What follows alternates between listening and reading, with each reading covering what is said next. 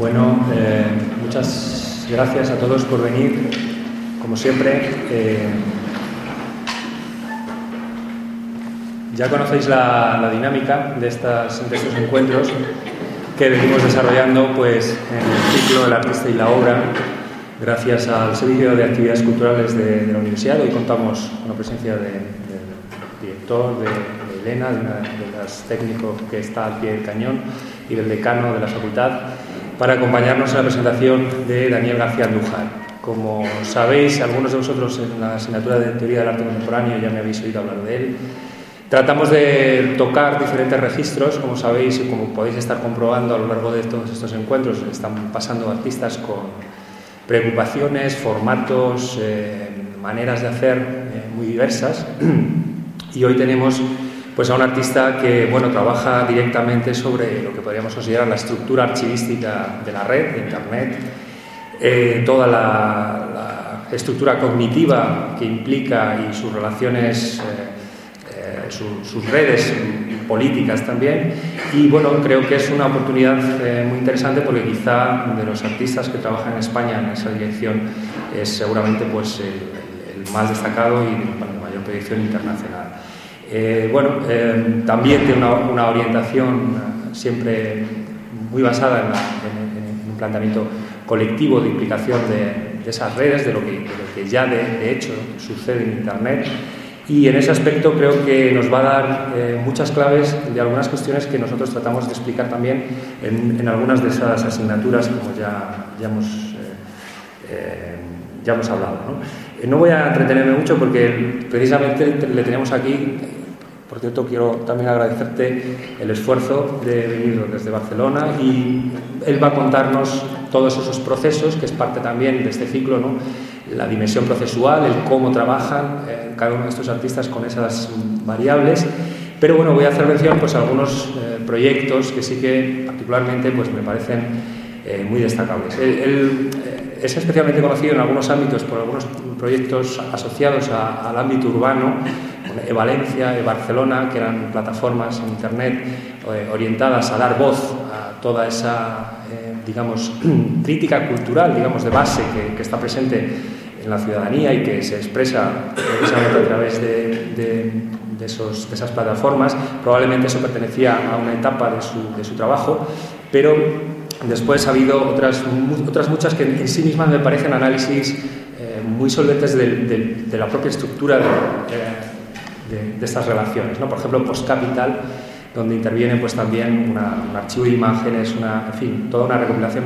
Esto nos lo va a contar probablemente él con, con, más detalle. Yo me referiré a uno en particular con el que tuve la oportunidad de, de, trabajar más estrechamente, que fue, y que es muy apropiado para la Facultad de Bellas Artes, porque fue un encargo que se le hizo en, el Museo Patio Herreriano en Valladolid y que se, él tituló, fue un encargo de, bueno, pues, eh, libre respecto a un proyecto para insertar en la página web de, aquella institución y lo tituló Los materiales del artista. Era un, un repositorio de recursos eh, orientados a la práctica artística, eh, todos esos programas que se utilizan eh, habitualmente y que, digamos, están estandarizados desde el punto de vista empresarial, a través de esos mecanismos monopolistas en los que algunas compañías consiguen situar su producto de manera que todos lo acabemos utilizándolo, y él ofrecía una serie de recursos alternativos, una base de datos y de recursos abierta en la que todo el material estaba disponible de manera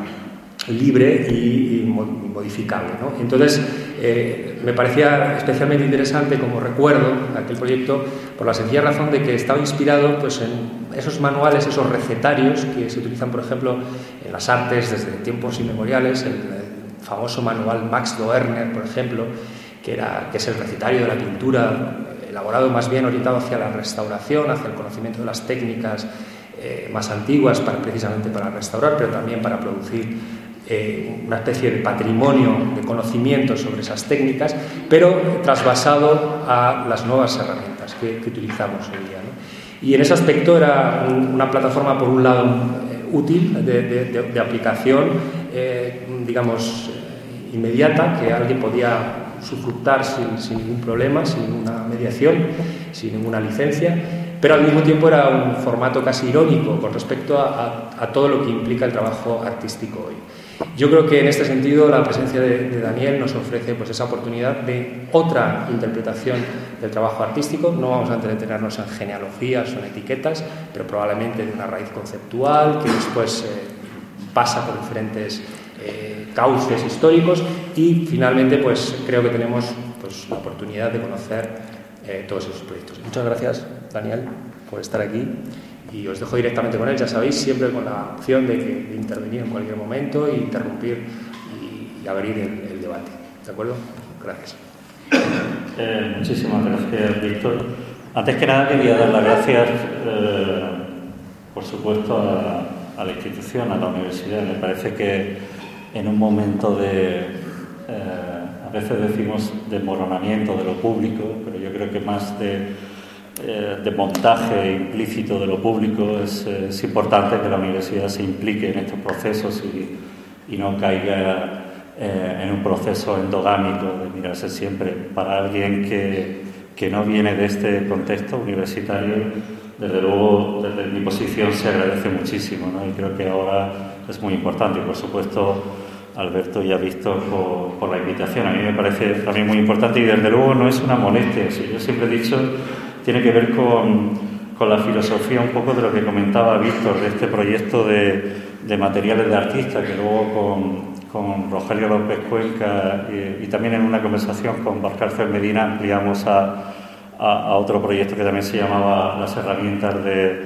del artista. Es algo que, es importante para los artistas y muchos de vosotros.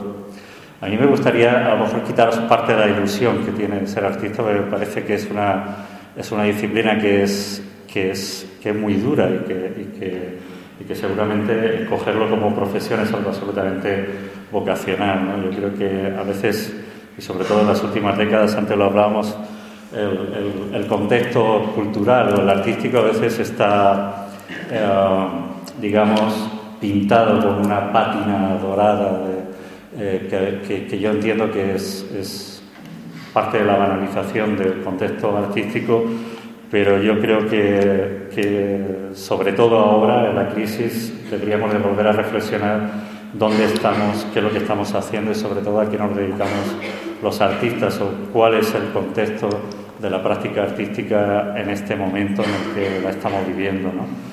Y os auguro que es una profesión dura y a veces desagradecida y que cada uno se lo tiene que tomar muy a nivel personal. Esto lo digo, no, no quiero ser muy agorero, pero sí que nadie entre engañado eh, en, este país, en el Estado español, los últimos 10 años, todo el mundo lo sabe, están las estadísticas, hemos abierto infinidad de infraestructuras culturales, muchas de ellas no han soportado eh, eh, el desmoronamiento o la crisis o el desmontaje de lo público y muchas de ellas no trascenderán seguramente este, esta década y otras se tendrán que reformular y se tendrán que reformular seguramente de acuerdo a cómo los creadores, como los mediadores, como la crítica, como el contexto eh, profesional del mundo de la cultura entienda que son esas instituciones y cómo la sociedad entienda eh, que quiere esas instituciones. Y eso me parece que debería de ir por delante.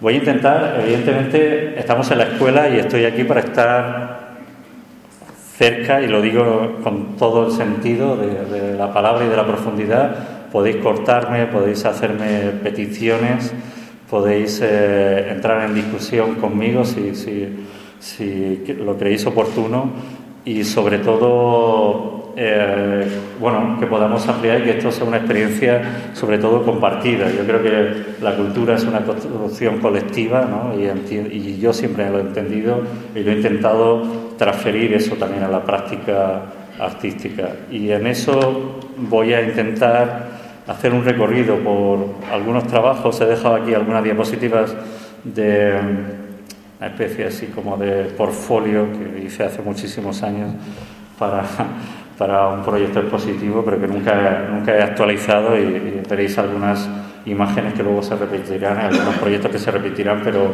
otros que seguramente no, no están ahí o de los que hablaré.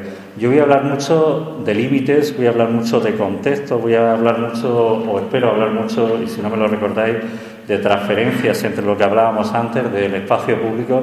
Yo siempre he entendido, casi desde que empiezo a tener conciencia de que, de que estaba desarrollando una práctica artística mm, propia, siempre me he entendido como un artista de lo, del espacio público, ¿no? aunque eh, la mayoría de veces, o, conforme se va desarrollando el trabajo, ese trabajo cada vez se va institucionalizando o entrando en un diálogo con la institución, pero a mitad de los años 90, cuando empiezo a trabajar o empezamos, empieza la difusión de lo que llamamos ahora tecnologías de información y comunicación, que mucha gente llamaba nuevas tecnologías. La tecnología, yo siempre he entendido que el desarrollo de la tecnología siempre ha traído nuevas tecnologías, ¿no? Vamos a ir aquí a la ingeniería de las pirámides, pero siempre los artistas, en algún sentido, siempre han trabajado de alguna forma con nuevas tecnologías, con nuevas formas de interpretar la realidad y de transferir esa realidad a, través de su trabajo. Y a partir de ahí quería hablar que cuando yo empiezo seguramente a trabajar con, o, cuando a mitad de los años 90 empezamos a trabajar con esas tecnologías de información y comunicación, eh, yo entiendo que lo que hay es una transferencia de, los que estábamos trabajando ya en el ámbito del espacio público, una transferencia a ese, a ese espacio, digamos, virtualizado, todavía no eh, estructurado totalmente, que era una ampliación de lo que entendemos ahora mismo del espacio público. O sea, el espacio público se transfería a través de ahí, ¿no? Y hay ciertas reglas y ciertas leyes, que algunas son leyes técnicas y físicas o matemáticas o informáticas y hay otras leyes que tienen que ver con el propio contexto en el cual se desarrollan este tipo de trabajos. No sé si me voy muy por los trigos de Úbeda, pero me gusta sobre todo empezar cuando estoy Castilla con, con este tipo de metáforas en cómo interpretamos la información y cómo interpretamos esa idea de archivo. Algunos seguramente me habréis oído porque es parte de la tesis de, que luego utilizo en el proyecto Post Capital, que yo creo que eh, tecnologías comerciales como Google Earth nos sirven a los artistas de, de, una metáfora perfecta para entender cuáles han sido los cambios. ¿no? Y digo los cambios y hablaba un poco en referencia al archivo en el sentido, eh, precisamente porque aquí estamos muy cerca de, o podemos hacer un recorrido histórico sobre las tecnologías de la archivística, está la Real Chancillería que está en Valladolid o, Simancas que tampoco queda muy lejos de aquí, pero ahora mismo estando en el colegio mayor este que no recuerdo cómo se llama. Fonseca. Fonseca. Fonseca. Sí, que también la escuela de los irlandeses, esta que no había leído, estaba leyendo la placa, ¿no? que de alguna forma son los nobles irlandeses que piden una gula a Felipe II para montar. ¿no? Y, eh, me viene perfecto a la metáfora porque precisamente Felipe II, sé que me retrotraigo mucho en la, en la historia, pero me parece interesante porque tiene que ver con una tecnología que se implementa en aquel momento, que es la nueva cartografía imperial, la nueva cartografía del emperador, en la cual los artistas teníamos muchísimo que decir. No sé si alguien vio los eh, magníficos proyectos de, de, Jorge Blasco aquí en Valladolid, en Salamanca también, sobre cultura de archivos, en la que se habla, uno de ellos se desarrolló en la Real Chancillería, donde los artistas eh, trabajábamos de alguna forma como peritos judiciales, algo que ahora sería imposible.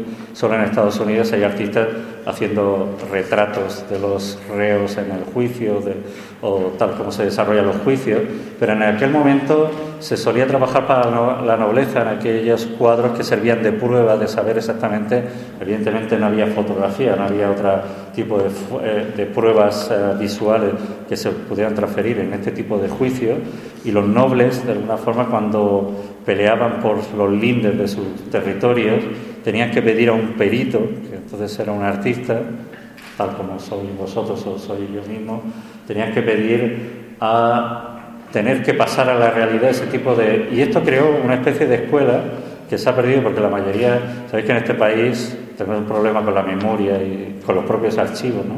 Hemos desarrollado gran parte de la tecnología archivística eh, moderna, por decirlo en algún sentido, desde el siglo XV hasta ahora, o hemos sido partícipes de, desarrollarla, pero nunca nos, las hemos, nunca nos lo hemos tomado en serio, como se lo tomaron los alemanes, que para ellos es una ciencia que estudia desde hace muchísimos años en la universidad. Nosotros también tenemos biblioteconomía y archivística. Digo esto porque tiene que ver muchísimo con cómo se representa la realidad. No voy a empezar a hablar de cartografía, podemos ir a Ortifus, esto entráis en internet y veis cómo se ha desarrollado la, cartografía en los últimos 10 siglos, ¿no?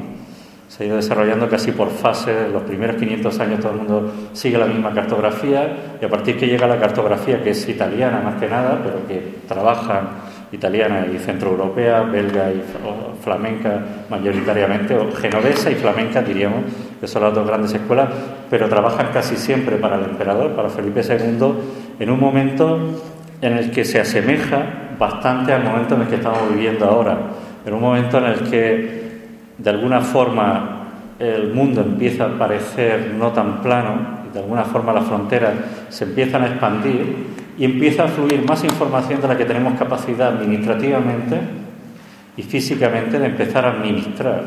De ahí, por eso nace eh, en parte esa logística imperial de, de, alguna forma generar una tecnología de, dar salida o de alguna forma ordenar a esos miles y miles de documentos que sobre, todo venían con los barcos que venían de vuelta de las Américas, pero luego una vez que se empieza, eh, se empieza a, desarrollar o alcanzar desde la península el resto del planeta. ¿no?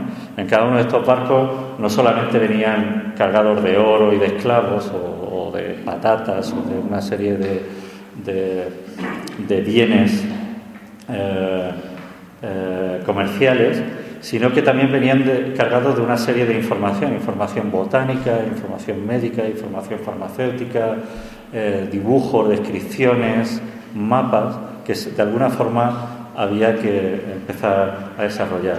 Y digo que era muy importante porque los mapas que se crean, la cartografía que se crea en el siglo XVI sobre todo, ha tenido una trascendencia hasta nuestros días. O sea, eh, hablar de eurocentrismo, hablar de la posición que tiene, si, si trazamos un mapa, si me permitís me levanto.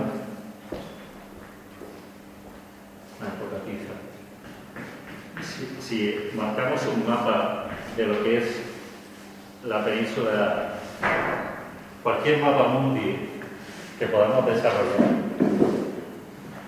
extendemos hacia la derecha, como decimos, hacia arriba, hacia abajo, hacia la izquierda, vemos que casi siempre España, Portugal, Francia, lo que son los, los grandes Inglaterra, los que son, esto no es nuevo, todo el mundo lo entiende, todo el mundo eh, antes de mi generación se educaba con este eh, tipo de mapas, ¿no? Y esa percepción que hemos tenido durante 500 años, un mapa que, como digo, técnicamente es falsario, está falseado absolutamente en sus dimensiones, en cómo están posicionados los iconos y en cómo está representado. Imaginaros algo que se vende como absolutamente matemático, como algo que es ciencia y que, y que todos seguimos, de momento vemos que está totalmente manipulado. ¿no? Y está manipulado eh, precisamente eh, como se hacen todas las manipulaciones, con un interés político, cultural, geológico y demás. Y meto este mapa que, eh, como veis, está haciendo un recorrido por lo que yo llamo las... Es un mapa que programamos al principio cuando salió esta herramienta para el proyecto de Postcapital y va haciendo un viaje sin norte ni sur, sin referencias, casi sin orientación, totalmente plano como se representa el Google Earth en ese momento, con imágenes tomadas no desde la posición en la que estamos en el planeta, sino por primera vez en la historia con fotografías que se toman desde fuera del planeta, con lo cual es alguien que nos está viendo como un conjunto y se desarrolla de forma, eh, como digo, plana, sin sentido de principio y de fin, y sin sentido de algo que es muy importante, sin sentido de norte y sur o de centro y periferia. Y esto que nos parece eh, como una chorrada, porque ahora lo llevamos todos en el, en el bolsillo, en el teléfono, es lo que nos sirve para orientarnos, donde vamos en el coche y demás, seguramente está cambiando la percepción de toda, de toda una generación y cambiará todas las percepciones como nos sentimos nosotros eh, mismos eh, en, el planeta en el que habitamos o en el contexto en el que estamos. Y quiero decir porque esto cambia bastante las leyes.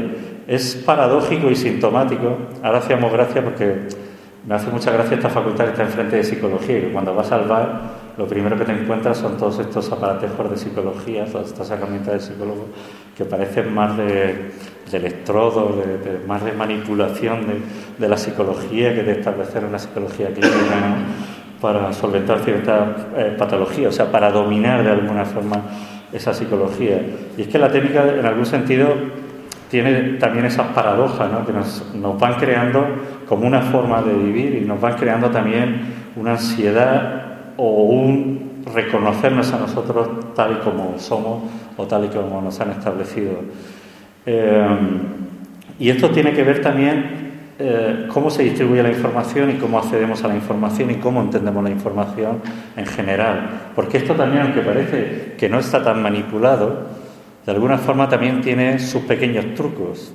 Todo lo que construye el ser humano, todo lo que construimos culturalmente, de alguna forma es, eh, define nuestra intencionalidad política, nuestra intencionalidad cultural, nuestra intencionalidad eh, económica y, en, otros ámbitos de la vida. Como digo, yo aquí seleccioné en, esta, en esta representación una serie de espacios que yo tampoco me gusta llamarlos ciudades, de hecho Post Capital tiene que ver muchísimo con esto. Fijaros ahora que estamos en Sao Paulo. Sao Paulo, que es ya? ¿Es una ciudad o, el DF, México DF? Es una ciudad, es una gran concentración urbana. De hecho, los propios geógrafos ya no se ponen de acuerdo en llamarle megalópolis, eh, eh, distritos. Eh,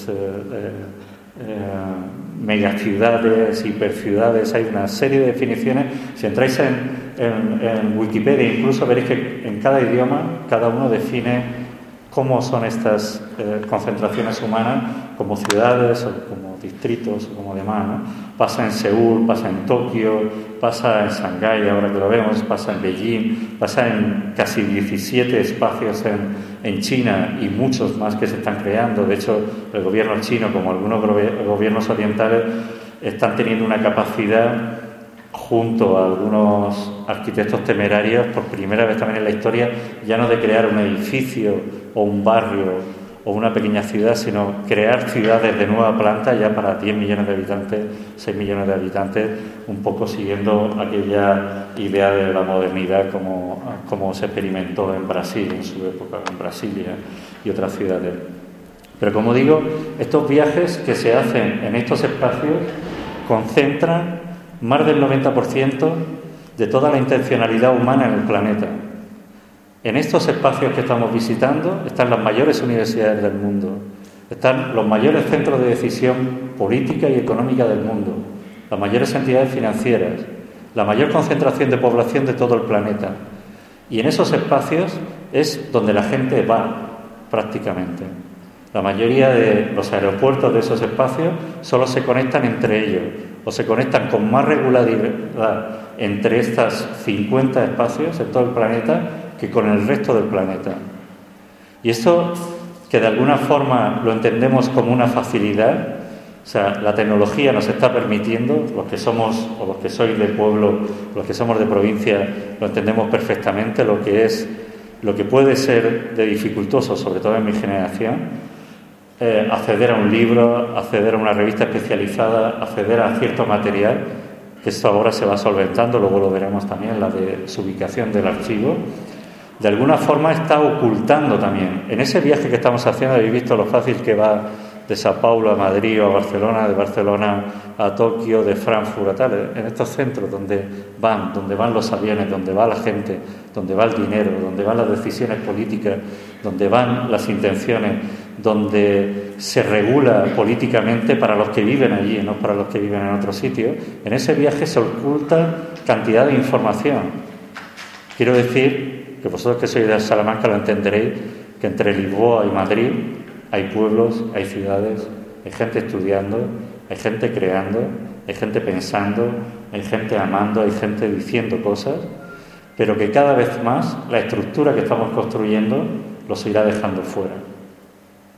Y esto es una contradicción precisamente con la propia estructura, porque las tecnologías de información y comunicación dicen ya por definición que las leyes del panóptico que proclamara, por ejemplo, Foucault, hay un centro y hay una periferia, hay una torre que controla esa periferia, hay un, hay un sistema que emite, emisor, y otro que recibe, de momento esas leyes han cambiado.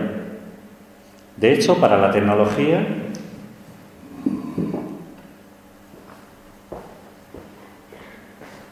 el que yo viva aquí, o viva aquí, o aquí,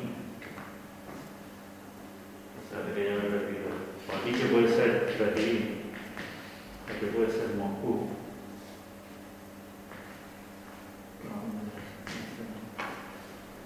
Durante años, los primeros años de los 90, cuando empieza la tecnología de información y comunicación, sabéis que Internet se crea aquí en Zurich, el, protocolo de la World Web, tal como se crea. La información solo viajó así. Y eso definió que la información estaba en el norte y todo el sur, incluyendo nosotros hacia abajo, estaba de alguna forma fuera del sistema. Esto evidentemente se ha ido solventando poco a poco y el sistema ha ido, digamos, regulándose. Pero que yo viva ahí debajo, en cualquier punto perdido de África o en otro sitio, si existe electricidad y existe una conexión a Internet o telefónica, cualquier eh, sistema de comunicación que permita transmitir información, te, eh, de alguna forma te, te posiciona siendo al mismo tiempo ese centro que, del que hablaba Foucault, esa especie de torre de control, con una, con una variación que es eh, para mí técnicamente que es muy importante. Tú te conviertes en emisor y te conviertes también en receptor al mismo tiempo, de forma simultánea. De esto, todas las tecnologías son de doble, de, es un sistema absolutamente paralelo. Tú emites y recibes al mismo tiempo. De hecho, los teléfonos, los ordenadores solo funcionan si emiten y reciben al mismo tiempo. Tú para encontrar datos, para enviar datos, para enviar información. Sé que me estoy desviando un poco, pero quiero cerrar un poco el círculo en torno a, esa metáfora que me parece importante. Al mismo tiempo, tú estás vigilando, te conviertes en vigilante, algo que es eh, muy importante, pero al mismo tiempo eres vigilado, porque la misma tecnología lo que hace es identificarte en el sistema y hay otra persona que te identifica. De hecho, la única forma, de hecho, la técnica hacker más antigua que existe es suplantar la identidad de esa máquina, suplantar la identidad tuya, suplantar la identidad para pervertir el sistema, para decirle al sistema que quien está emitiendo esta información es otra. Pero lo que quiero decir que es es, importante este cambio de paradigma porque los niños que se sientan ahora en el colegio, eh, no creo que los profesores se atrevan todavía a decirle que el pisuerga pasa por aquí o que pasa por allá, porque los niños directamente empiezan a reírse, sacan su tablet empiezan a identificar, y decir, bueno, pasa por aquí, pero también por allí y pasan por allá. Pero esta información no es baladí, porque precisamente esa información con la que están transmitiendo o que, de alguna forma a la que están accediendo desde antes de que adquieren otras habilidades lingüísticas, son precisamente las que les está posicionando en un contexto que es absolutamente diferente al que en el que nos hemos educado nosotros, en este contexto eurocentrista, en el que todavía creíamos que todo pasa por ir al espacio físico a recoger las cosas o, ir al espacio físico para acceder a, cierta información. Ahora, a partir de ahora, o a partir de que los niños tienen todo este tipo de herramientas, tienen sus teléfonos móviles, tienen su ordenador, tienen este tipo de aplicaciones comerciales, empiezan a definirse, o empiezan a definir el, espacio que les, que les eh, alrededor suyo, desde su propio ombligo, desde la propia posición en la que están. O sea, el niño ya va de su casa al colegio del colegio a visitar a, otro amigo y de visitar a ese amigo, a las abuelas, a las vacaciones eh, de verano, a Disneylandia se han sacado buenas notas y sus padres tienen pasta, y hacen esos viajes y hacen ese tipo de recorrido, y siempre los hacen desde, desde esa órbita central, describen el mundo desde la propia posición en la que están. Y en un solo vistazo, la información a la que accede es más de la que hemos tenido nosotros durante muchísimos siglos. O sea, entenderéis que si yo tengo una compañera, tengo seis años, estoy mirando al colegio, miro dónde está su casa y de momento descubro que su casa o es más pequeña que la mía o es más grande, o que tiene dos coches en la puerta, o que tiene piscina y la mía no, o que está en un barrio que tiene eh, jardines y el mío no. O sea, le está dando una información sobre su estatus socioeconómico que antes en los colegios de cura o los públicos en muchos te ponían el y este o ponían el esto e intentaban normalizar a todo el mundo. La mayoría de las sociedades, sociedades, intentan normalizar que tú no tengas acceso a la información. Pero precisamente también estas generaciones están empezando a vivir en un mundo que ellos se entienden.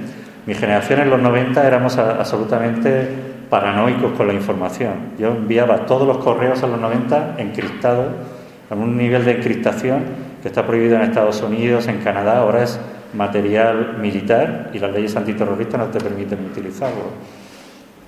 Luego perdías la clave y, perdías todo lo que tenías en el ordenador porque era imposible de recuperar aquella clave que tenía como 48 dígitos, una cosa así. Pero éramos muy celosos de ese espacio, éramos resistentes hacia algo que veíamos venir, que era esa sociedad transparente, esa sociedad plana que hablan los liberales norteamericanos, donde el mundo se ha hecho así de plano y te están vigilando por todos los sitios. Se accede a todo lo que tienen. De hecho, sabéis que todo esto lo hacen satélite. Todo el mundo ha visto las películas, de chorros de, de Hollywood que van persiguiendo a un terrorista y cambian el satélite. Los satélites no van tan rápido, llevan un bote de, una batería como esto y un bote de gasolina como esto. Si los, están todo el día persiguiendo terroristas, los cuatro días el satélite se queda fuera de su órbita y es una chatarra más de las que hay por ahí. Pero sí que se pueden desviar y sobre todo sí que vigilan. Y sabéis que aquí no se ha implementado un sistema europeo fotográfico, hay un satélite europeo, Magallanes, y otro sistema norteamericano, porque las leyes no están preparadas. Pero todos los sistemas militares están ahí ya en órbita los sistemas chinos, rusos, sobre todo americanos, europeos y algún país más, ya tienen satélite que tiene una definición de fotografía de menos de un centímetro. Quiere decir que si alguien está saliendo, voy a poner un caso extremo, de un local de ambiente de las afueras, y tú tienes acceso en tiempo real al satélite, como tienen muchas compañías ya comerciales, Evidentemente, estás ahí, estás sacando la prueba, estás haciendo las fotografías y todo eso ya existe. De hecho, no hace falta hacer fotografías, porque desde hace más de 10 años nuestras compañías telefónicas saben exactamente dónde estamos en cada minuto, en cada segundo. Y cualquiera que haya sido becario, cualquier teleco que ha sido becario, seguramente en todas las compañías, porque te contratan en telefónica, te echan, te meten en hora, te meten en cualquier lado, se sabe las claves o sabe la forma de entrar en el sistema, aunque cambian las claves cada seis meses, pero ellos las han diseñado, saben entrar en el sistema y decirte, Daniel, ¿qué haces en Salamanca? Te llaman perfectamente, o ¿qué haces en tal sitio? O sea, la información, hay, quiero decir que aunque nosotros no seamos conscientes, hay toda una generación que ya es consciente que le parece ridículo que tú no cuelgues todas las fotografías en Facebook o en Twitter, igual que estés borracho, que estés en pelota y tal, que ya han aceptado que cuando ellos sean presidentes de los Estados Unidos, el señor de Facebook sacará un álbum con los el presidente o la presidenta desde que tenía dos años hasta que ha llegado a ser presidente. Lo sacará o no lo sacará si, si alguien le paga para no sacarlo, pero será un bestseller donde saldrá su primera borrachera, la primera novia, la primera vez que estuvo en pelota, la primera vez que fue a tal, porque alguien lo habrá colgado en el Facebook y el dueño de todo ese material es el señor de Facebook. Y a nosotros se lo regalamos. Y cambio de tercio.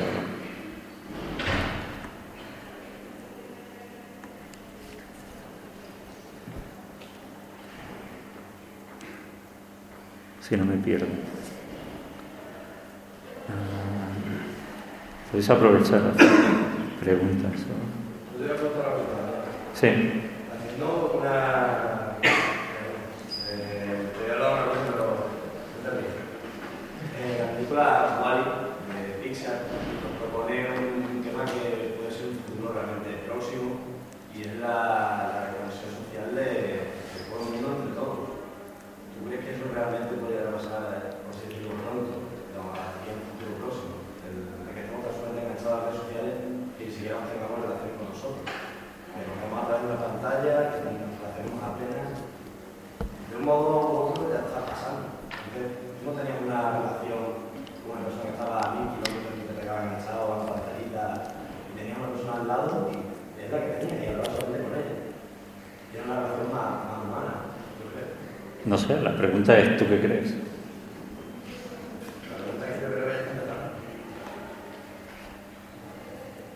¿Alguna opinión más?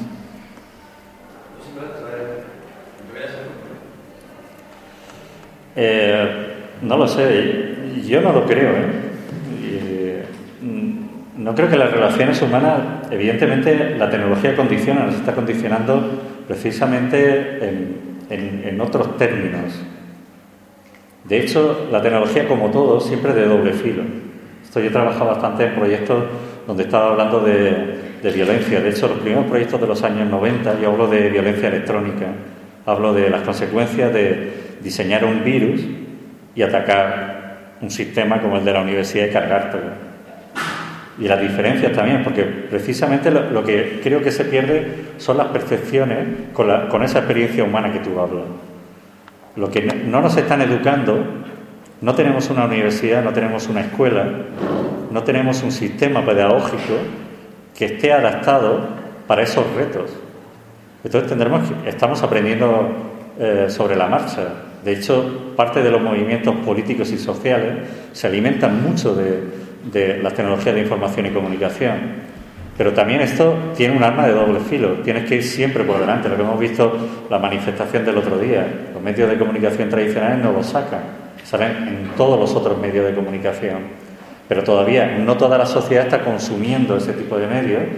O también se da la paradoja de que tenemos acceso a esos medios, pero tenemos tantos medios de comunicación ahora alternativos o no alternativos, aparte de los tradicionales que siempre han estado controlados por varias compañías. De hecho, en España hay, digamos, dos empresas o dos entes financieros que controlan todos los medios de comunicación. Por eso hay como una rama y media, o tres cuartos de rama y un cuarto de la otra.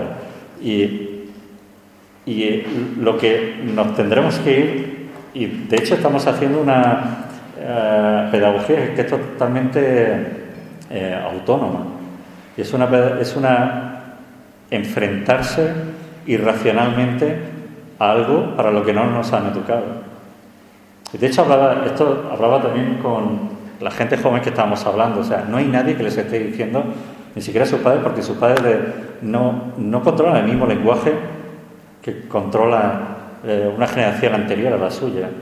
Por eso aquí se está hablando de, cuando hablamos de desplazamiento digital o ese gap digital, hay gente que no está educada o no tiene una pedagogía adaptada para los tiempos en los que está viviendo.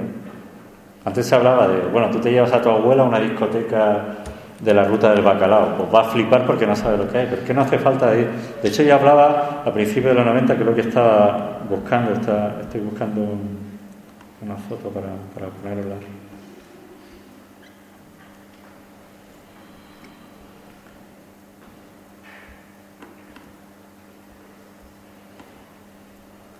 Ah, Esta mañana precisamente he ordenado esto y creo que he creado un caos mayor del que.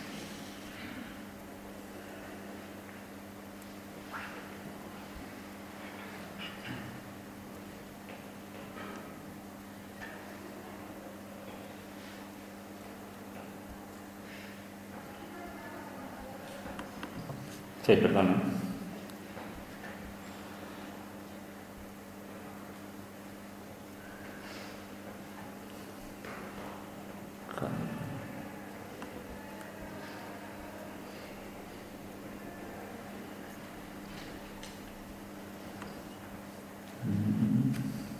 Me he perdido mi propio archivo, que es bastante habitual.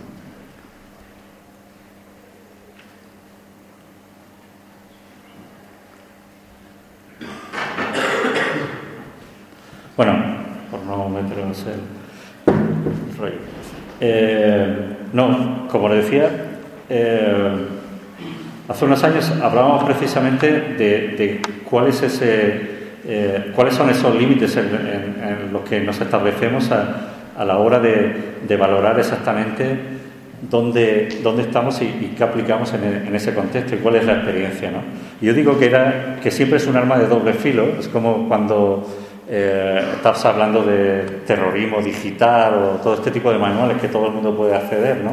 Cuando accedes a una información que normalmente es información sensible, que todo el mundo se la encuentra por internet seguramente, ¿no? Tú te encuentras ahí el manual ese de, de las guerrillas urbanas, del terrorismo, hay un manual que es... Eh, el, ¿cómo se llama? El cookbook, uh, terrorist cookbook, sí, el manual de cocina del terrorista, que se parece bastante al manual de cocina de los artistas, que es cómo hacer con lejía y con cuatro cosas, pues una bomba o no sé cuánto. Es algo que funciona desde los años 60, que en México, por ejemplo, se ha editado como libro, pero siempre era como un libro que cuando la policía lo cogía a alguien siempre lo sacaba la fotografía esta de la televisión con el manual. Pero esto es algo que está en internet en todos los sitios y es raro el chaval que no lo tenga.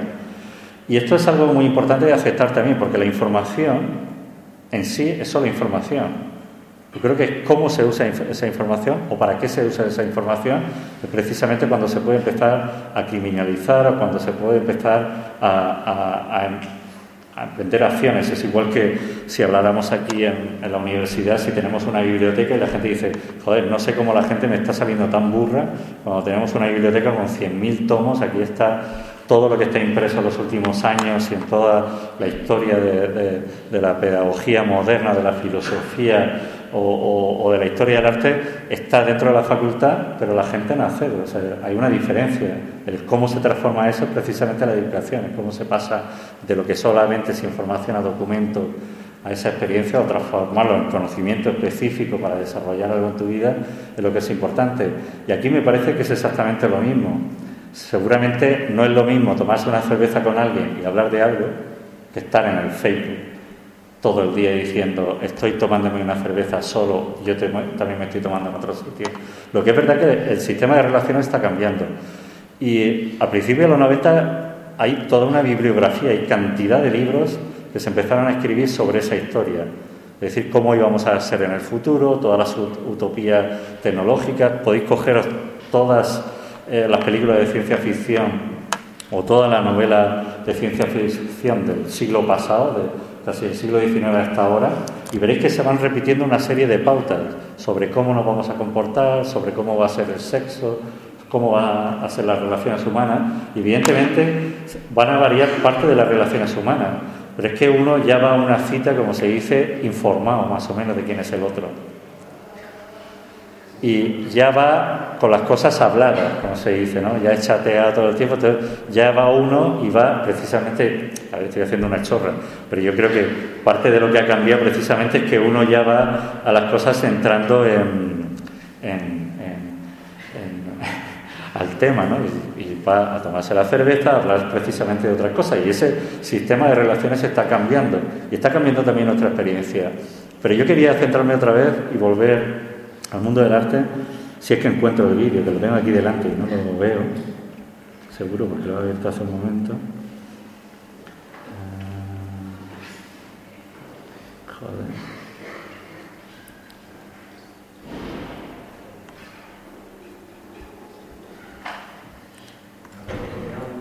¿Eh? ¿Perdona? No, no, podéis seguir interrumpiendo. De hecho, es que no encuentro el vídeo este. Joder. Se supone que estaba ahí. A ver si en reciente. Aquí está, joder. Voy a volver otra vez al principio del trabajo, un poco hablar de, de límites sobre, sobre ese espacio público. Quiero que veáis un pequeño clip.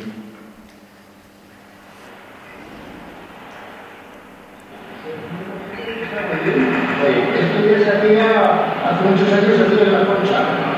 La concha tiene dibujos de propaganda y hay estos dibujos en la concha hay muchos Se verá un poco mal, pero es, es, son proyectos del año 94 que hicimos de forma colectiva con, con, un par de artistas que luego comentaré, sobre todo los subtítulos, porque está pasado a PAL, es muy antiguo, entonces había solamente VHS.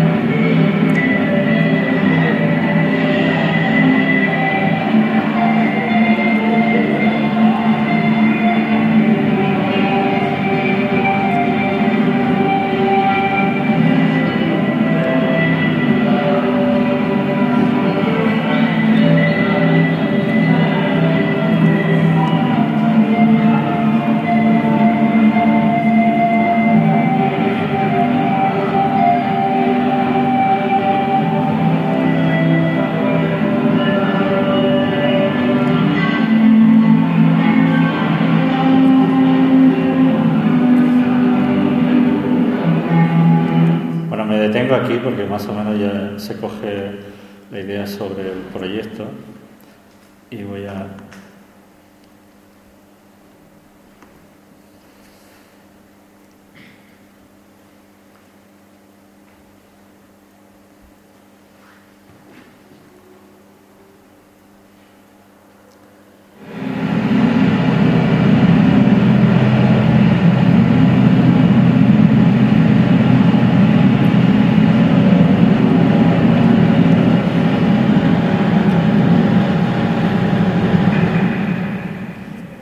este espacio porque es un poco de lo que quería hablar, porque estos dos proyectos hacen como una especie de paréntesis casi de 20 años de recorrido. El primero es un taller que hacemos en Artelecu. Eh, eh, no sé si conocéis el espacio, que de hecho casi ni existe. ¿no?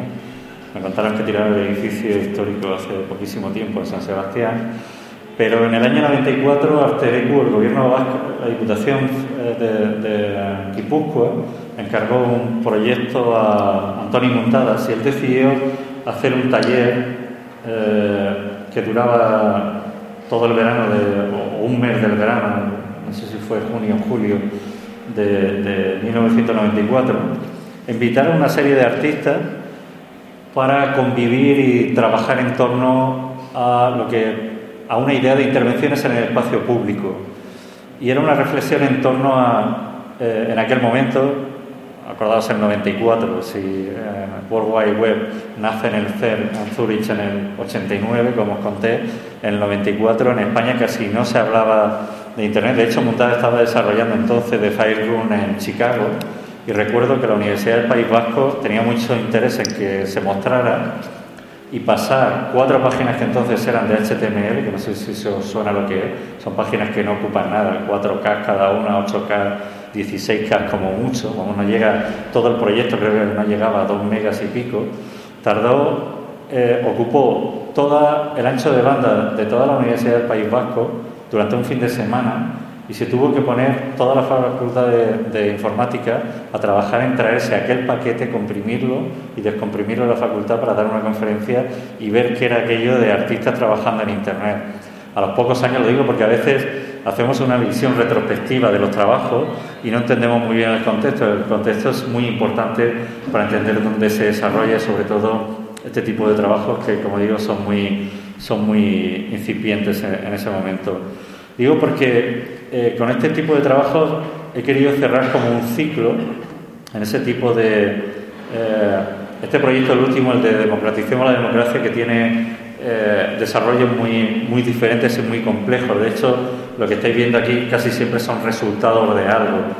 Y los resultados, en este caso, la imagen de ahora es en, el sur de Corea del Sur, una isla que se llama, eh, se escribe en, carácter latino como Jeju, con J, pero se pronuncia como Chechu, Chechu Aishan, Chechu Chao.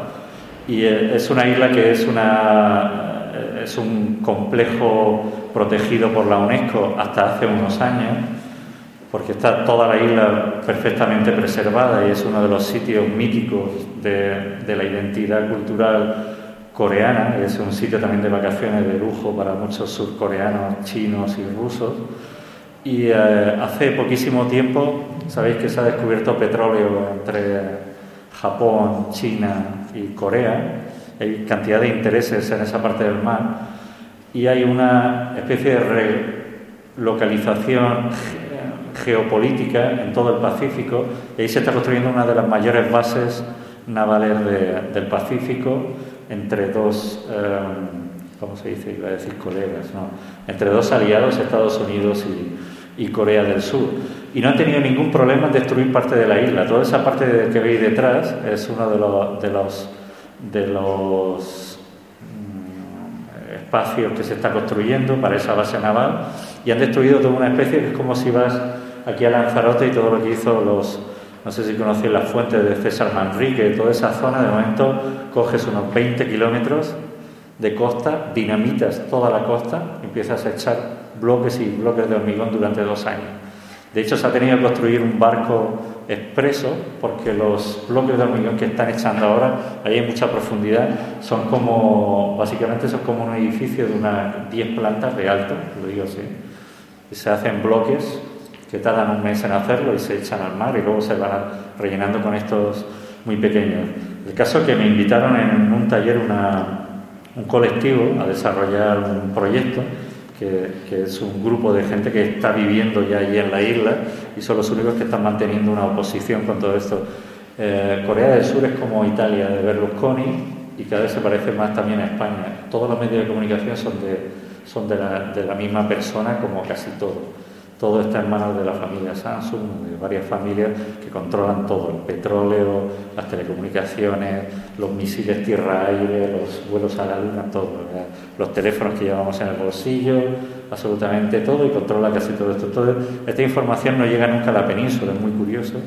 Y la isla tiene su propia identidad, tiene toda una historia alucinante porque fue una isla donde casi todos los hombres eh, eh, se aniquilaron después de la Segunda Guerra Mundial y, y, casi la mayoría de la población son mujeres. De hecho, casi todos los pueblos se llaman con el subtítulo del pueblo de las mujeres, como Salamanca de las mujeres, León de las mujeres y tal, porque hay pueblos que no hay hombres desde hace, fueron eh, totalmente aniquilados, tienen como toda una historia, hablan un dialecto del coreano o una lengua propia, como pudiera ser el valenciano, el catalán o el gallego en España, y en la gente de la península, la mayoría de gente no lo sabe, que es alucinante, no se estudia en la escuela y tal, estoy hablando de millones de habitantes. Pero quiero volver un poco a los contextos eh, de los que hablábamos, porque Precisamente en este proyecto nos dimos cuenta 20 años antes que estamos trabajando sobre qué era el hacer una serie de trabajos. Aquí estábamos trabajando casi en un colectivo. Empezamos trabajando en un proyecto que yo tenía anteriormente, que era eh, un proyecto que hacía con una serie de, adhesivos como muy, muy civilino y un proyecto muy de intervención urbana que era este de estamos vigilando. Hacía una serie de pegatinas que se iban traduciendo y que se iban colgando en diferentes eh, momentos del espacio público. Llegué a hacer, este es un proyecto que ya estaba haciendo desde, desde el 90 y tanto, y era este tipo de intervenciones que, como digo, eh, eh, se desarrollaban en ese espacio público un poco trabajando con, con esas connotaciones. Y empezamos a trabajar primero con esa idea de que el espacio público también está eh, vigilado, pero poco a poco empezamos a trabajar con una idea que nos parecía muchísimo más importante, las intervenciones efímeras, desde entonces a los artistas y sobre todo en España se empezaba a contratar muchísimo como para poner, casi siempre se le ha contratado en el espacio público, para poner la guinda en la ciudad cuando el pastel ya está hecho. Se ha hecho todo, se ha hecho la rotonda y de momento llaman a un artista, oye, hazme aquí un hito que cuando pase la gente diga, hombre, mira, la rotonda de las cabras, la rotonda de la farola roja, la de no sé qué, no sé cuánto, este tipo de hitos que se hacen. Pero eh, es muy importante también en la ciudad, en una ciudad muy sofisticada como San Sebastián, que tiene una influencia chillida eh, en general, que es casi el que dominaba todo el espacio público con sus esculturas, tiene una connotación de que una vez que ya está decidido todo, donde ni siquiera la ciudadanía eh, bueno, aquí tenéis lo de la monarquía, os voy a contar.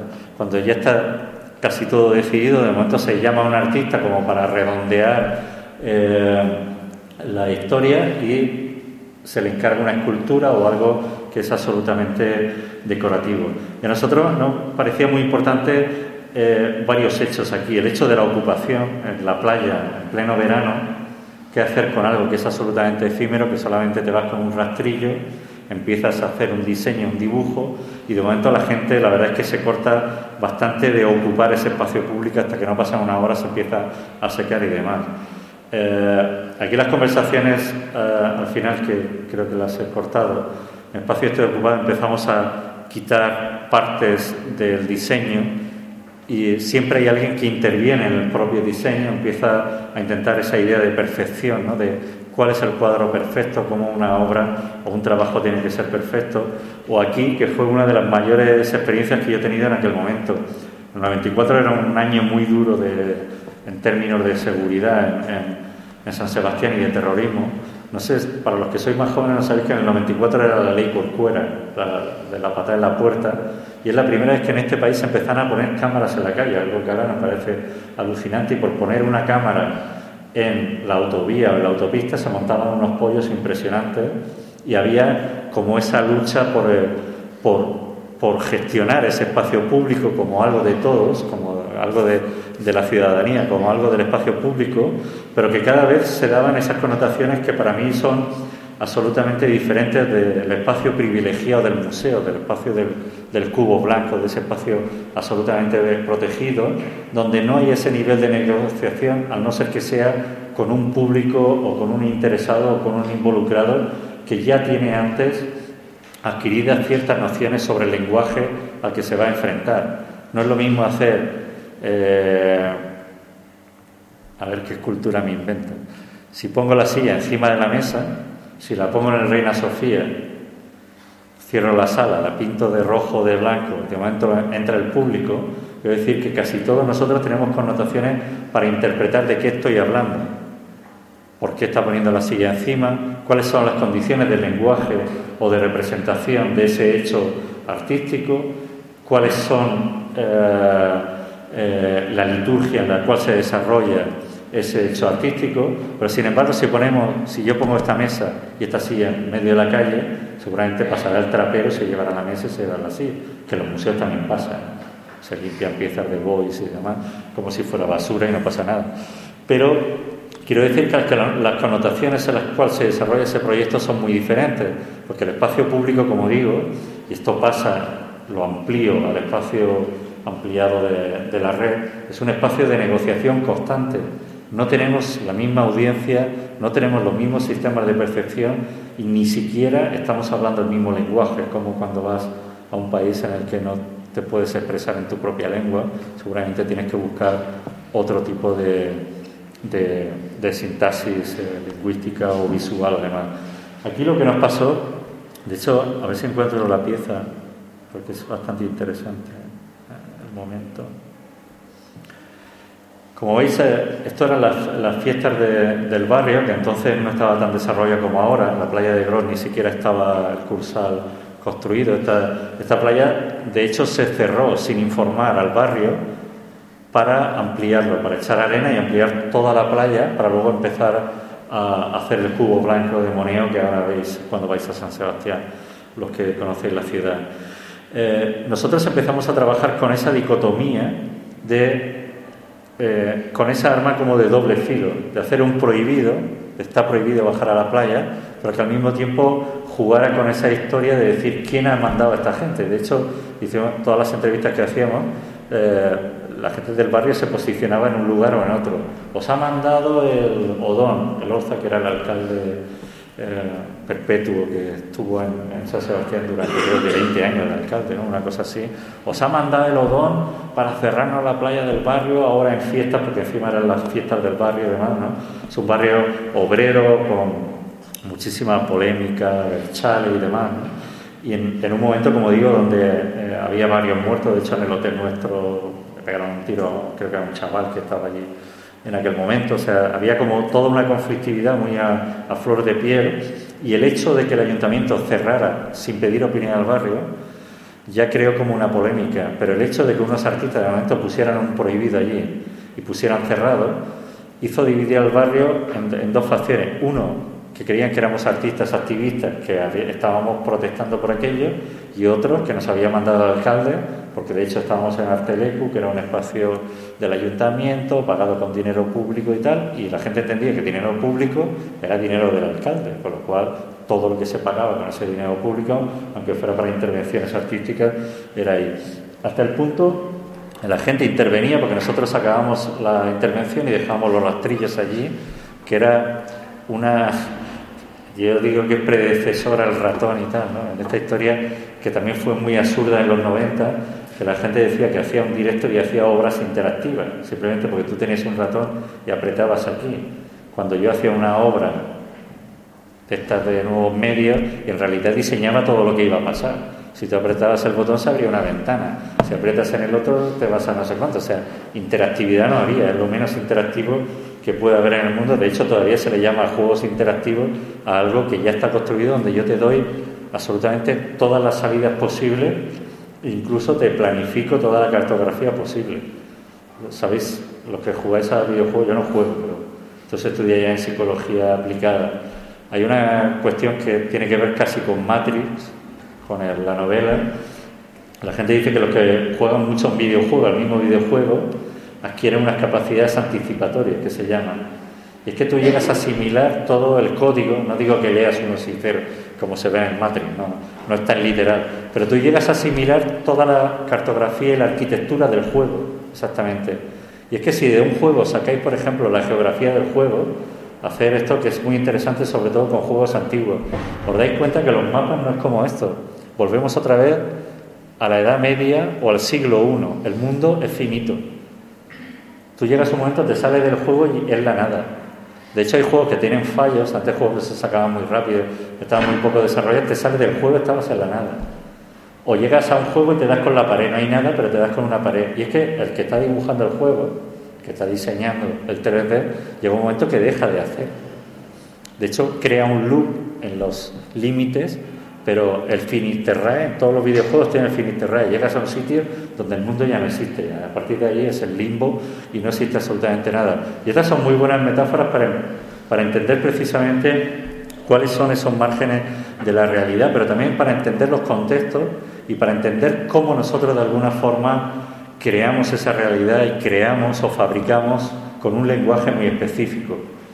Y aunque parezca mentira, ahora es cuando voy a entrar a hablar de, de cuál es nuestro rol como artista en ese momento.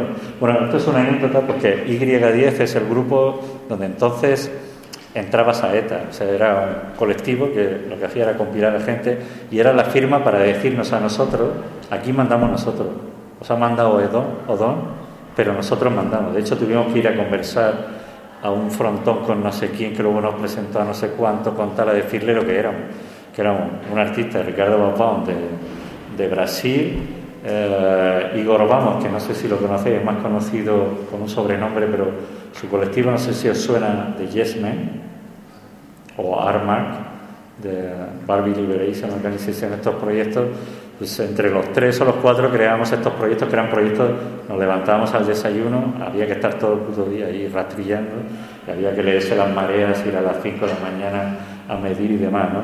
Pero que tienen que ver con algo que una vez que subía la marea a las seis horas, ese proyecto se desaparecía, algo que entonces a nosotros nos interesaba mucho, desaparecía y se convertía solamente en memoria, solamente en hábito, solamente en algo donde alguien de momento empezó a reflexionar. De hecho, si veis el último, cuando hacemos el último, ya las escuelas empiezan a llevar a los niños algo que luego duró durante años, las escuelas llevan a los niños a empezar a dibujar, pero no hace más que recoger una tradición que hubo en San Sebastián a principios del XIX, sabéis que era un área de recreación para la nobleza eh, española y gente de las altas finanzas, y entonces se hacían anuncios comerciales, había una familia en San Sebastián que hacía ese tipo de anuncios, que es de donde nosotros lo sacamos del archivo. Y muy brevemente me voy, porque si no, no dejaré espacio.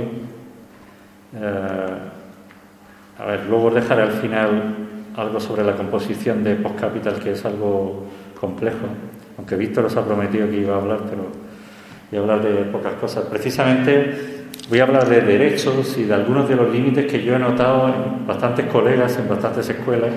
De hecho, fuera hay dos cosas que me preguntan siempre. Todo este material es parte del archivo PostCapital, esto que estáis viendo es el timeline, es como una línea de código que para mí habla de los, digamos, de, son como las palabras claves de mi archivo.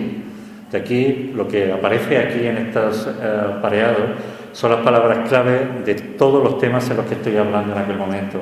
El archivo PostCapital es la compilación de material de Internet. Son como, siempre digo una cifra redonda, pero nunca lo ha sido pero está en torno, porque una vez la evaluamos, en torno a 250.000 documentos, vídeos, audios, fotografías, PDF, documentos de todo tipo, PowerPoint, que compilamos o que empecé a compilar a principios del año 2000, cuando empezamos a tener un, poco, pasamos de los modems del a tener un poco más de ancho de banda, o sobre todo yo empezaba a trabajar en, en, algún Media Lab que tenía acceso a mucho ancho de banda, en V2, en en Rotterdam o en Bichu, eh, en, Bichu, en Rotterdam o en V2 o, en Banff, en Canadá, sobre todo, que tenían ya un mega o dos megas cuando aquí teníamos todavía modem. Eh, empecé a compilar una serie de material, todo ese material que luego se ha ido ampliando y empecé a trabajar con esa teoría de postcapital, de, que es un archivo que yo siempre digo que trata de un periodo de 1989 al 2001. Y eh, son dos fechas que es la caída del muro de Berlín, son dos acontecimientos históricos, y la caída de las Torres Gemelas. Yo siempre entiendo que en esa época, del 89 al 2001, se dan las grandes transformaciones que nos llevan a donde nos están llevando aquí. Ahí se incuna la crisis, ahí se incuna, se cambia el sistema financiero de ser absolutamente eh, analógico a un sistema absolutamente digital. El dinero pasa a ser cifras y letras, se monta el gran casino global, la gente empieza a invertir 24 horas al día, 365 días ah, al año.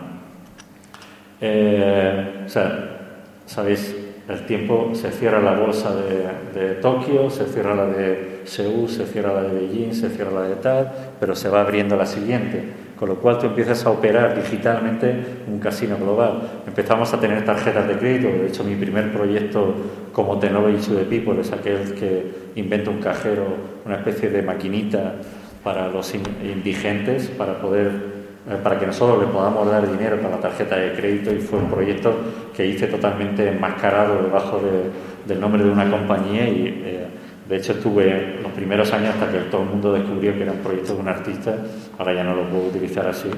Eh, iba a ferias, me invitaban a la feria de Hamburgo, de, de Hannover, de Hannover a, presentar el proyecto, a presentar prototipos, a ver esas maquinitas cómo funcionan, porque todo el mundo, el mundo empezó a ser más complejo de lo que teníamos capacidad de interpretar.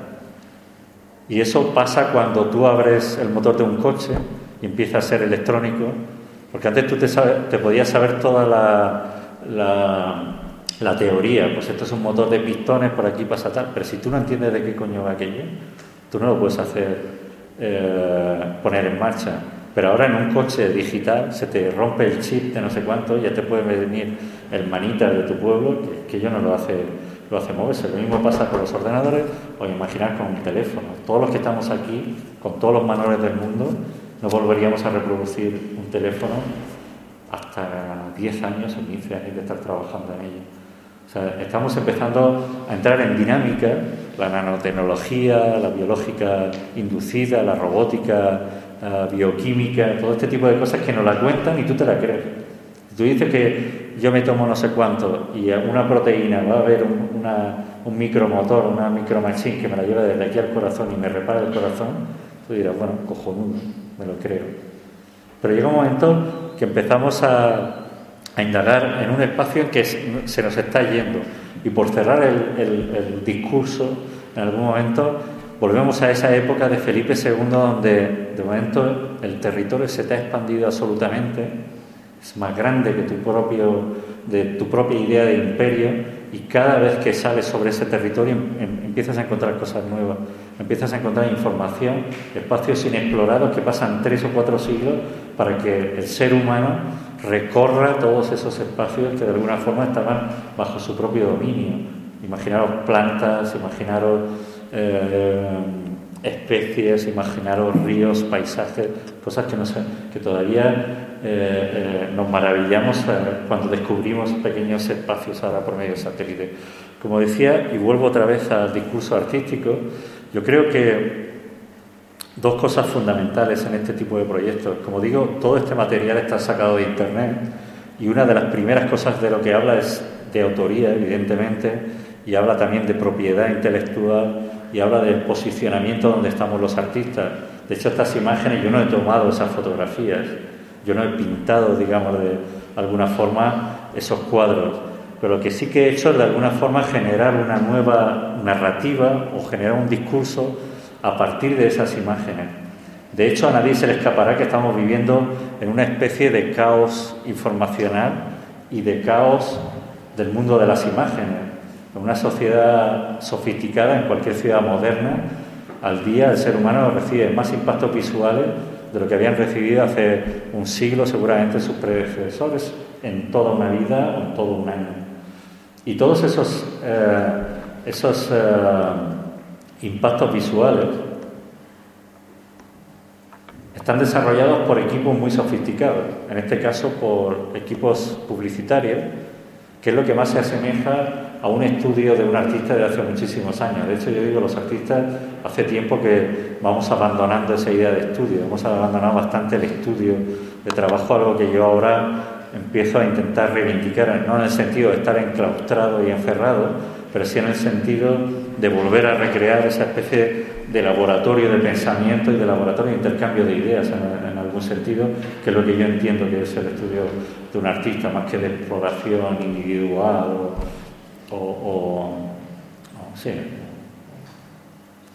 Y eh, decía que cada uno de estos, de estos impactos visuales, de estas imágenes o de estos espacios publicitarios están desarrollados por equipos que los artistas ya no tenemos, quitando dos o tres. Oria Sur y Son, Ai Weiwei cuatro o cinco más japoneses y chinos que tienen en sus estudios trabajando ciento y pico personas, o diez arquitectos, cuatro diseñadores, tres publicistas y tal. Pero normalmente son los estudios publicitarios donde tú tienes un fotógrafo profesional, tienes un iluminador profesional, tienes un antropólogo social, tienes un analista de tendencias, tienes un montón, tienes maquilladores, tienes tal, para llegar a venderte la moto de alguna forma, a crear una imagen que de alguna forma, eh, yo siempre digo con Rogelio que compartimos esta teoría, Rogelio López Cuenca, que de alguna forma a nosotros nos ha liberado de un trabajo que llevábamos en nuestra mochila desde hacía siglos, el trabajar para el poder, el trabajar para crear la iconografía moderna y visual de nuestro mundo. Y es ahora cuando podemos trabajar en algo que yo he estado repitiendo todo el tiempo, en la arquitectura de esa imagen, en la parte de atrás, en lo que hay en el reverso de la foto, en lo que construye como lenguaje y lo que crea como contexto esa imagen cuando la sacamos de su contexto habitual, cuando la sacamos de ese paisaje visual que, como digo, está absolutamente contaminado y que somos incapaces de descifrar y de descubrir. De hecho, os puedo poner todos los ejercicios que he hecho muchísimas veces con, en, en escuelas o en talleres para analizar qué significa que cuando pasas con el metro de momento ves un tío a beca en calzoncillos qué cosas descubre, qué es lo que nos está llevando, qué es lo que hay. Precisamente esto que es para vender calzoncillos o para vender, está vendiendo muchísimas más ideas que vender solamente esto, está vendiendo toda una serie de clases, toda una serie de, de elementos que nosotros, que deberíamos de ser los profesionales de la imagen, digo los que estamos ahora aquí reunidos, porque no estoy hablando para una evidencia legal en la materia, los que estudiamos precisamente todo esto, deberíamos de utilizar y meter, como decía uh, Víctor, en esa caja de herramientas, y que creo que es la caja de herramientas del artista contemporáneo en estos momentos, el aprender a descifrar, el de alguna forma empezar no a tratar los que participan seguramente del trabajo que desarrollamos como alguien que está absolutamente estático, como esa persona que va por la calle, que es un público alguna vez cautivo, en la que nos incluimos nosotros si no somos capaces de descifrar esto, como ese público cautivo y empezar a generar procesos en los que cada vez involucremos más a los que participan de ese contexto, de esa construcción social, de esa construcción que al fin y al cabo es también el arte, las artes visuales, que es, una, es parte de un acervo cultural que yo creo que se va construyendo con pequeñas piezas y a las que nosotros deberíamos de ser una pieza fundamental. Y yo creo que me ha quedado así como redondo para, para si queréis volver sobre algunos temas o tal, si no al final os puedo recrear con un vídeo de 20 segundos o dos. No sé si alguien quiere intervenir.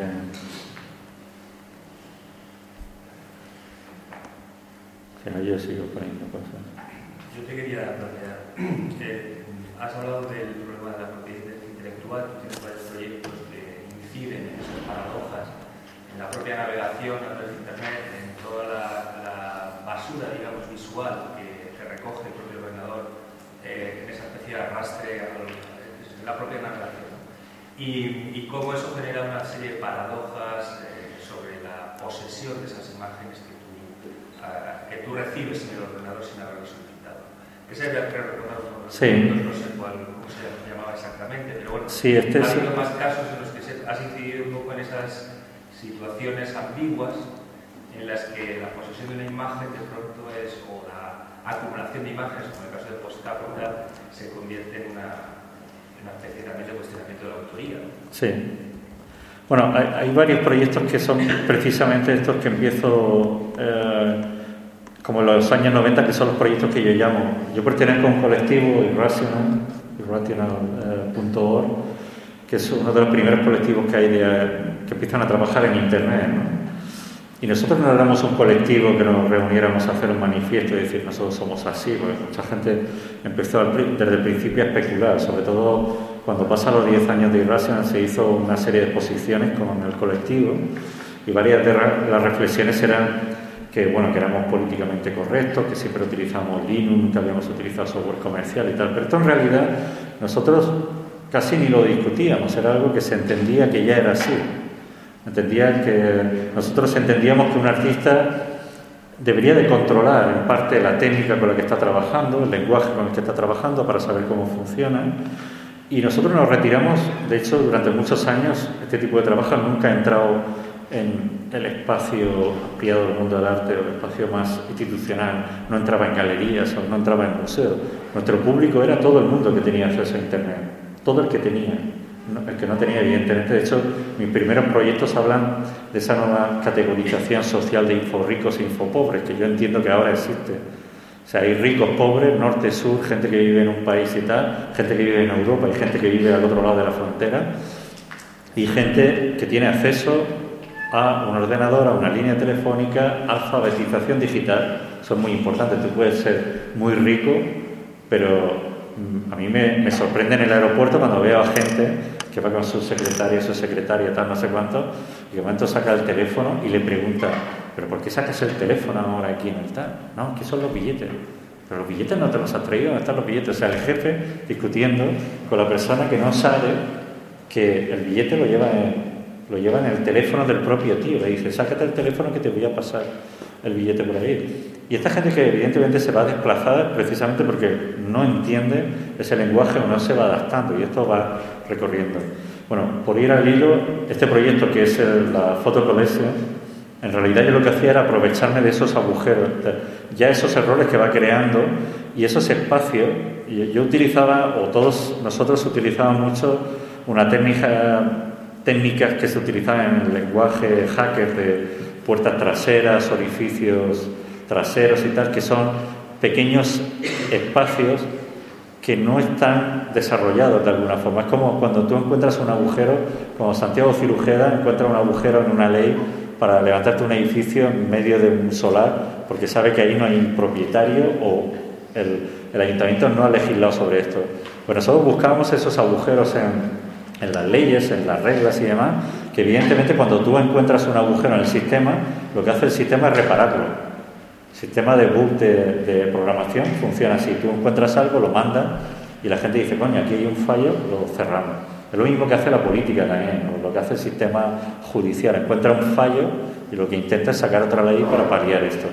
Y yo lo que me aprovechaba es que yo visitaba, empecé a, crear una colección, yo creé aquella idea de Technology the People como una compañía que era totalmente ficticia, era un fake total.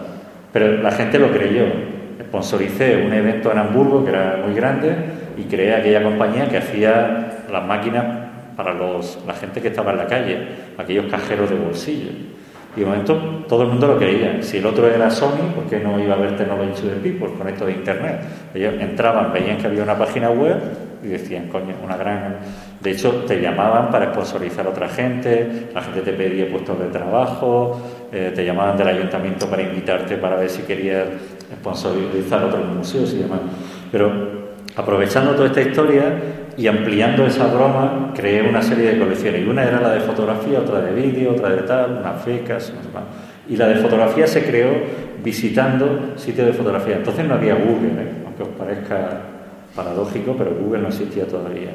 Aquí ya estoy hablando del año 96, que era cuando llega Internet de forma comercial. Habían dos compañías Compuser, American Online, todas estas luego se casaron, crearon una y luego se la comían otro.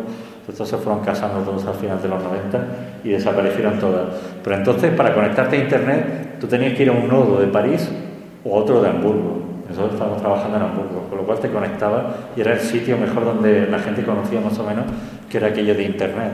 No te acojonabas para bajarte el mail de decir, coño, he pagado 5.000 pesetas por todo el mes, por dos horas de Internet, y me están mandando un mail y el gilipollas ha puesto una foto de un y esto no baja, no baja y al final siempre cortabas y tú nunca recibías nada. No sé si alguien tuvo las experiencias de principio de los 90, 94, 95, 96, donde nunca Internet era algo que tú creías pero que nadie sabía qué coño era. De hecho, comprabas acciones de Terra y tal. Y así yo creía la compañía, la gente lo creía. Ponías un anuncio en una, en una revista de computadoras y la gente lo creía. Y la colección la creé al visitar todos estos espacios, como los navegadores iban tan lentos, todas esas fotografías se iban acumulando en una carpeta, que se llamaba la caché del navegador. Claro, ¿quién coño te había pedido a ti? Si ahora los cookies, sabéis que se ha cambiado la ley de los cookies para ver qué te están espiando, ¿quién coño le ha dicho a una compañía que tú mi ordenador, que es mío, que lo he pagado yo, que estoy en mi casa, yo pago el teléfono, pago la red, pago todo, y de momento tú me estás mandando fotos de Newman, de no sé cuánto y tal, y me las metes y me las guardas en mi ordenador. ¿Y qué hago yo con eso? Todo lo que hacía era imprimirlas, todos los días se imprimía la fotografía y al final como curator pues seleccionamos la representación del cuerpo humano en el mundo de la fotografía. Hicimos la colección con esas impresiones que veis. Y fui haciendo una colección este tipo de cosas. Evidentemente, hay fotos que están ahí, que hay fotógrafos que, como Coleman, me duele decirlo, que no da derechos para que tú.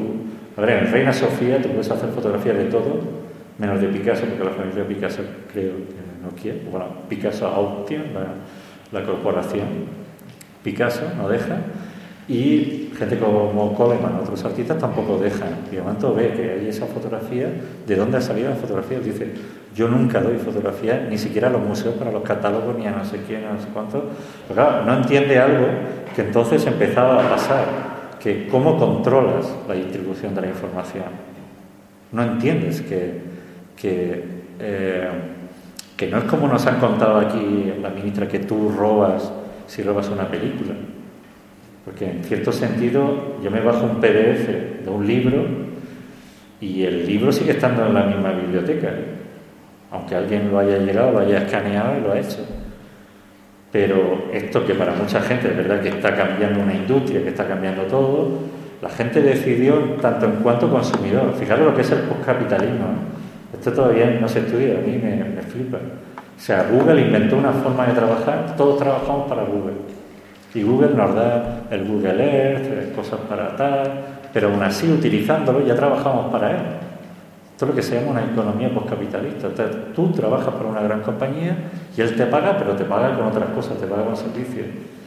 Y nosotros, igual que nos manifestamos, consumimos. Y como consumidores es el derecho que nos ha quedado en esta pobre democracia el derecho a comprar lo que queremos o lo que no. Un día decidimos no comprar música y no compramos música. Y la industria musical se transformó. Hemos decidido no comprar películas y estamos cambiando absolutamente toda la industria. Y esto está cambiando como industria todas las industrias que se llaman industrias culturales, muchísimas. El acceso a la información. Por eso digo que siempre un arma de doble filo. ¿Quién se va a negar que en las urdes yo pueda mañana instalar la mayor biblioteca de la historia. Ahora hay una serie de artistas que estamos trabajando así conectados en bastantes sitios por medio de Calibre, no sé si conocéis esta herramienta para hacer bibliotecas, es un programa que hay para todo esto, tú tienes tu libro y lo compartes con otros si quieres. Ah, y hay un grupo ruso que tiene dos millones y pico de libros, y otro que conozco en, en Hungría y en Zagreb que tienen otro millón y medio en diferentes lenguas. Se están intentando juntar, ahora no se puede porque es tan gordo ya el paquete, se está intentando hacer una especie de biblioteca total. ¿Qué impediría en un pueblo de 30 habitantes o de 3 instalar ese tipo de biblioteca o tener acceso a esa biblioteca? Sí, en tu propio ordenador. En varios, pero que está en esto y luego se puede distribuir. Digo, los paquetes enteros ahora son hay uno que es, creo que, vamos, 180 gigas, no recuerdo cuánto es, y hay varios. Pero la idea esa, o sea, yo lo que quiero decir es que Postcapital precisamente habla de esos gaps históricos en los cuales hemos pasado una economía basada en la sociedad industrial, nosotros producimos, los artistas también, producimos objetos, producimos cosas, a una economía basada en una tecnología de información y comunicación y unos sistemas de transmisión. La economía se traspasó ahí ya incluso durante ese proceso y parte de los procesos, las decisiones políticas, la geopolítica en general, las decisiones geoeconómicas también se han transferido. La, educación de alguna forma se está transfiriendo también ahí. Cada vez vemos que universidades norteamericanas, otro tipo de gente está liberalizando cursos online y. Estamos todavía en el proceso Estamos yendo a Simancas, como digo siempre, y estamos digitalizando todo el archivo. Con la única diferencia, yo siempre digo que es como si en el pueblo de Simancas, en la época de Felipe II, se caen las murallas, que aquello se construyó como una fortaleza. Imaginaron lo que entendía Felipe II, que la información era poder y era control. Esto lo entiende todo el mundo, todos los gobiernos, todos los sistemas, eh, lo entiende todo el mundo. ¿Qué pasaría si de momento se caen los muros? Y la gente del pueblo de Simancas se lleva cosas. Ahora la diferencia es que yo me llevo esta botella y sigue quedando la botella. Y el vecino se lleva la misma botella y sigue quedando. ¿Entendéis el proceso? Queda siempre esto aquí. O sea, no existe el proceso de robo, porque en términos digitales, aunque sigamos eh, utilizando una metáfora que ni siquiera los artistas hemos podido cambiar, ni los diseñadores, que tiramos las cosas a la papelera, eso hace muchísimo daño. El ordenador no entiende de eso. Yo me guardo una foto y la tiro al ordenador. De hecho, el ordenador lo fracciona, lo convierte en unos seis ceros y lo guarda donde encuentra. ¿Qué más me da? ¿Por qué seguimos hablando de objetos? ¿Por qué decimos el libro es de no sé quién, es de no sé cuánto? Yo me bajo un libro, tengo este libro, y antes tenía un objeto, tenía un problema. Hay toda una tecnología de archivo donde decíamos, mira, esto es de arte contemporáneo flamenco y está en inglés. Claro, yo voy aquí al edificio y solo tengo una estantería que es arte flamenco eh, de libros en inglés. O es que a lo mejor solo tengo una estantería en toda la biblioteca que es inglés. Y entonces la tengo que poner allí. Y luego llevo una de feminismo y está. Pero ¿qué pasa si una es de género y al mismo tiempo es lacaniana y está hecha en inglés y está en no sé cuánto? Pues el señor o la señora archivera coge ese libro, lo lleva a un sitio y yo, que estoy haciendo la tesis sobre política de género, llego a la estantería de género y resulta que hay un montón de libros que este tío me ha escondido. En la estantería de inglés, en la estantería de lacanianos, en la estantería de no sé cuánto, de no sé qué. Pero esos procesos en el mundo digital no existen. Yo cojo el PDF del mismo libro y me lo pongo en tantas carpetas, o le doy tantas palabras clave, o le doy tantos colores como me da la gana. O le digo al libro, mira, libro, me sirves para mi tesis, eres rojo, me costó mucho leerlo, te tengo subtitulado, encima eres en inglés, habla de género, habla de no sé cuánto y tal. Y luego me olvido del libro, lo tiro y ya se quedará en la famosa nube o se quedará en cualquier sitio. Lo que sirve para las empresas también sirve para nosotros. Creo que me estoy enrollando y esto era para las preguntas y, no he contestado ninguna. Luego van saliendo más cosas sobre esto. ¿Algún Este proyecto también es de los 90, que se pasó eh, del 96. En el 2006 se pasó a un espacio. Esto era simplemente una base de datos de frases que aparecían en todas las revistas de la época de los 90. Salió una nueva ley en Estados Unidos donde una frase, un eslogan, Connecting People, podía tener marca registrada, con lo cual nadie lo podía volver a utilizar. Esto en Europa se paró la legislación Imaginaros lo que es que, evidentemente, yo lo puedo utilizar contigo. Yo siempre decía la chorra de, ya, ya no puedo hablar con Víctor, con Alberto y decir, connecting people. No me va a llegar alguien y me va a decir no sé qué, pero estamos llegando ahí casi. ¿eh? Pero lo que sí que no le podía eh, poner es a un, a un libro Connecting People. O cualquier eslogan que os imaginéis el ordenador dentro, cualquier eh, que os imaginéis comercial. Entonces tenía un copyright, yo no puedo ir a la tele con un libro, con una camiseta como tal, porque tiene, tiene un copyright que la, legislación norteamericana lo, lo, admitió y la europea en aquel momento no. Entonces empecé a hacer una base de datos de frases o partes del lenguaje que están desapareciendo porque las corporaciones las estaban privatizando. Que empezaba con un warning que decía, cuidado, que el lenguaje no es libre, free en inglés, que sirve para gratis o para libre. Es decir, no sirve para lo mismo como para nosotros. Es decir, no puedes utilizarlo como quieras, o sea, no lo puedes utilizar en una campaña que vaya en contra de los intereses. Imaginaros ahora del BBVA, que tiene una pancarta con un eslogan y yo la copio y me la pongo en otro sitio y el otro dice, no, es que tú, usted está violando una ley de copyright. Por digo que el copyright de alguna forma me está incidiendo porque es la primera vez que yo me he enfrentado eh, seguramente la historia reciente del mundo del arte a una autocensura por nosotros los artistas.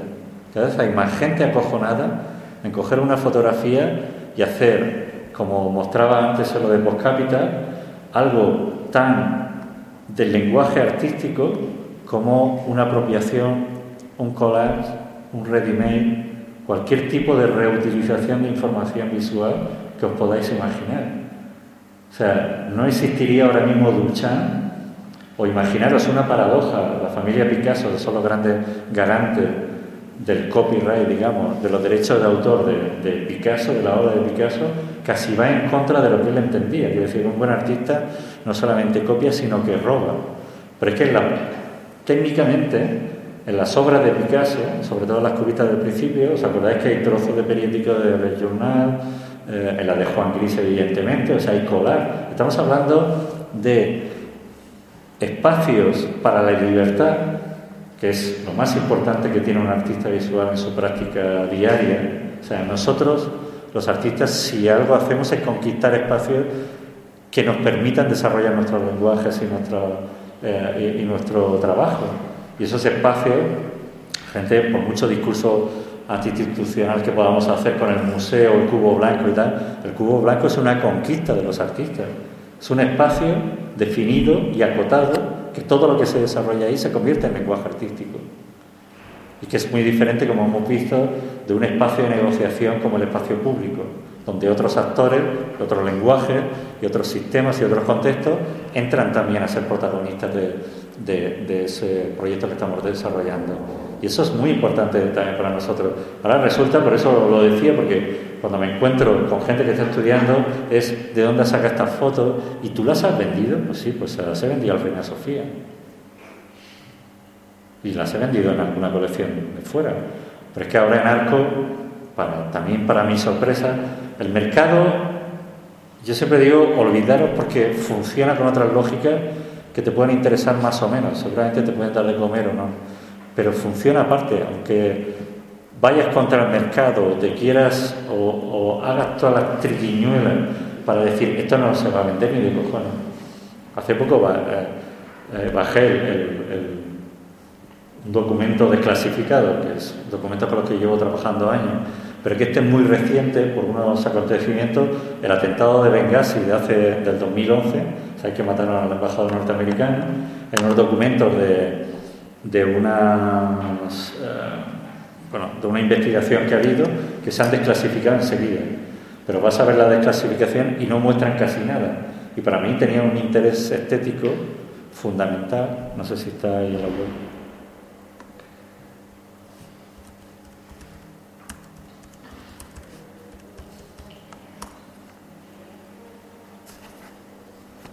Bueno, guay.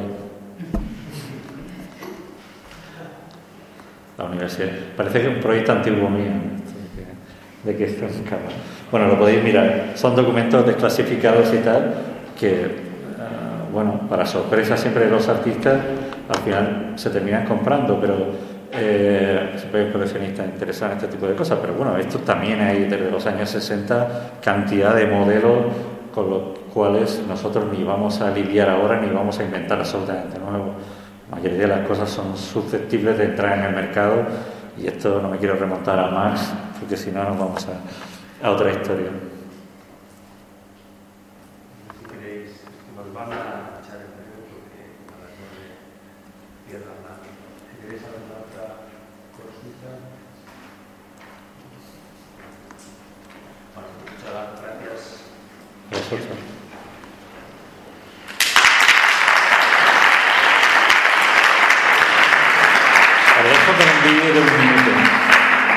Se hace la gracia porque no es. La verdad es que os he metido más chapa que poner material, pero así.